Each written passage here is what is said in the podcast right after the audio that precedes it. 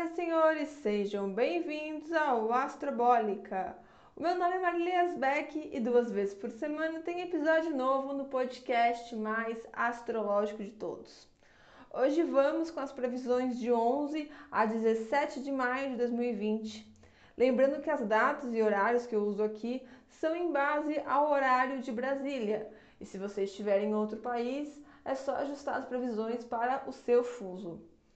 Bom, temos aí então uma semana onde todos os parafusos vão ser apertados. A gente começa a ajustar algumas coisas, umas um pouco mais rápidas, outras um pouco mais devagar. Então essa semana a gente tem três planetas ficando retrógrados. Vocês estão acostumados a ouvir por aí a falar do famigerado Mercúrio retrógrado, mas com exceção do Sol e da Lua, todos os planetas eles ficam retrógrados, ou seja, ele desacelera a ponto de dar a impressão que ele está correndo a sua órbita no movimento oposto, andando para trás em relação à Terra.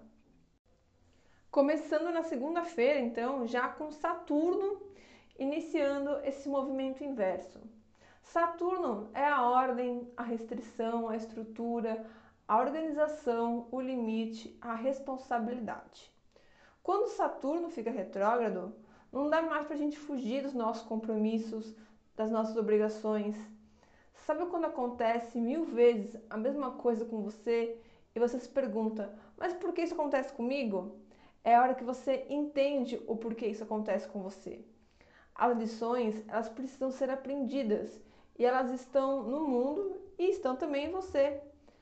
Afeta também o meio profissional essa retrogradação de Saturno porque ele é, é, Capricórnio, Saturno é Capricórnio, e Capricórnio é a nossa carreira. Então a gente tem aí até o dia 18 de setembro, que é quando ele vai sair do estado retrógrado, a gente tem aí um período para redefinir as nossas prioridades. Ainda na segunda-feira, uh, Mercúrio, que é a comunicação, fica em tensão com Marte, que é a coragem, o impulso, né? Podendo ocasionar aí algumas discussões por pura teimosia, tendo como protagonista nessas brigas uh, os irmãos, tá? Então é um dia mais favorável para briga com os nossos irmãos, vamos evitar isso aí, né? Logo depois, por volta das sete da noite, Mercúrio começa o seu caminho pelo signo de Gêmeos. E agora ele se sente em casa, né? A mente ganha agilidade, a gente fica mais curioso, querendo falar pelos cotovelos. As notícias surgem muito mais rápido assim também como as fake news. Vamos tentar trabalhar mais com as coisas boas da conversa do que ficar falando mal dos outros, ainda mais da aparência dos outros, porque a Vênus ela também tá aí em, em Gêmeos que é a comunicação, mas está liberado falar mal do governo, tá gente? Daí não tem restrição não. Na quarta-feira, quem fica retrógrado é a Vênus que eu falei agora. A Vênus que é o amor, a beleza, o romance. Ela ativa também o seu caminho contrário na constelação de Gêmeos até o dia 25 de junho. Então, primeira coisa, o amor, ele tem que estar em você e não nas coisas ou nas pessoas. Amar você e o seu corpo. E para isso, eu vou deixar aqui como uma super indicação o Instagram do Alexandrismo da Alexandra Gurgel, que vai falar muito disso de aceitar o seu corpo, né? Quebrar essas doutrinas do corpo perfeito. Uh, esse Mercúrio retrógrado ele pode trazer também desentendimentos com os seus companheiros, parceiros, namorados, maridos. Uh, mas saiba que nenhuma decisão afetiva é favorável nesse período. Não é bom nem começar e nem terminar uma relação, é, porque tem a, a probabilidade de você se arrepender.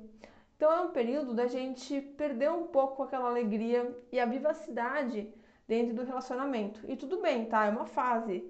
É, o pessoal que termina nesse período geralmente se arrepende, então vamos esperar as coisas abaixarem, gente ter certeza do que quer.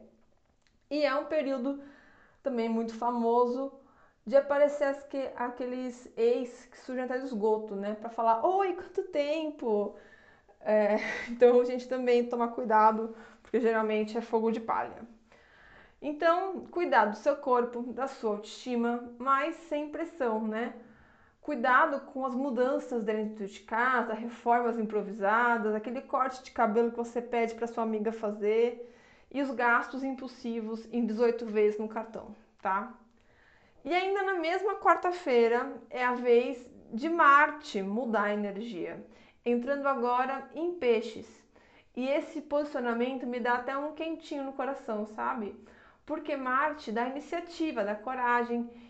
E junto de Peixes, né, agora é o momento de focar e juntar as energias para ações solidárias, para correntes de energização, ativando a empatia. É, para quem ainda não acordou para esse mundo que nós estamos vivendo, é o momento perfeito agora. Ele gera pequenas e potentes formas de gratidão e de ajudar as pessoas, né? Esse aspecto ele desacelera o físico, mas é um prato cheio para a gente sonhar bastante durante a noite. É, então, recomendo aí um chá de camomila antes de dormir para garantir um sono tranquilo. Evitar café, Coca-Cola depois aí de um certo período. Uma coisa que eu sempre falo, desligar a TV e todos os eletrônicos uma hora antes da gente deitar. Na quinta-feira, dia 14, é a vez do último planeta aí da rodada ficar retrógrado, que é Júpiter. Aquele que é responsável por expandir os nossos horizontes também passa a andar para trás, fazendo com que as viagens que Júpiter nos proporciona sejam internas. E é o momento perfeito para isso, né? Porque viajar para fora ninguém pode, não dá. Então, agora a gente viaja para dentro. É um mergulho profundo e intenso em nós mesmos reconectando sentimentos perdidos, retomando contato com os nossos ancestrais. É o famoso autoconhecimento na prática. E com Mercúrio ativo em Gêmeos, essa quinta-feira é um dia de possível, é um dia possível para termos bons e maus exemplos de como as pessoas estão aproveitando esse momento de introspecção, né? E é um dia onde a gente pode ter aí nos jornais possíveis notícias de abuso de poder ou corrupção, mas até aí não é nem novidade, né?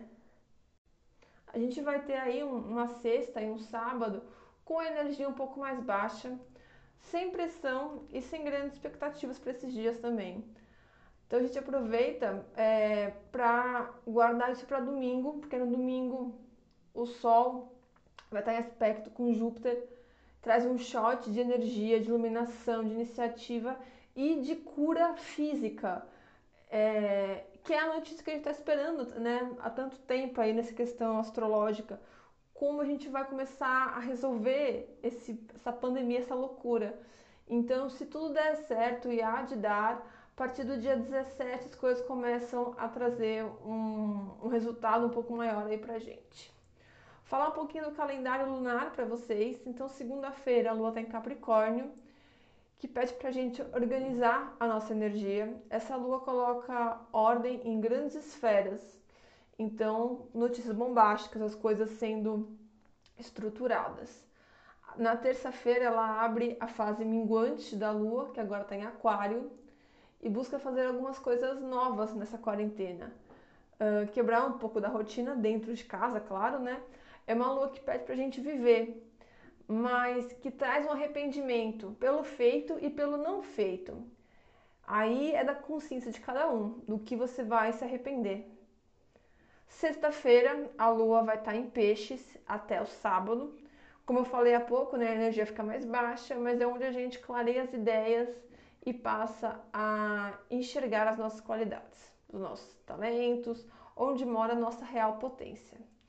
E no domingo, dia 17, a gente já acorda com a coragem da lua em Ares para dissolver as picuinhas, queimar umas calorias e deixar as coisas irem embora. Cuidado com o fogão, porque é um dia né, que tem um aspecto favorável para queimaduras. Falando da lua fora de curso, uh, vamos lá, que é aquele momento, né? Que a Lua não faz aspecto com nenhum outro planeta e a gente aproveita para relaxar, já que os imprevistos ganham uma certa força. Uh, então, no dia 12 de maio, das 7 e meia da manhã às 12h39, No dia 14, atenção, tem um período longo da lua fora de curso, das 11 e 3 da manhã às 23 e 1, às 11 e 1 da noite. É o dia que eu falei do início da retrogradação de Júpiter. Então a gente vai sentir logo de cara essa mudança energética. E no dia 17, das 5 da manhã em ponto, às 10 e 36 da manhã também. Senhores, senhoras, queridos, amores e amoras, uh, essa foi mais uma previsão da semana. Eu espero que vocês tenham gostado. Fica aqui todo o meu carinho, todo o meu amor. E eu volto quinta-feira com mais conteúdo neste podcast. Um beijo para vocês e até mais.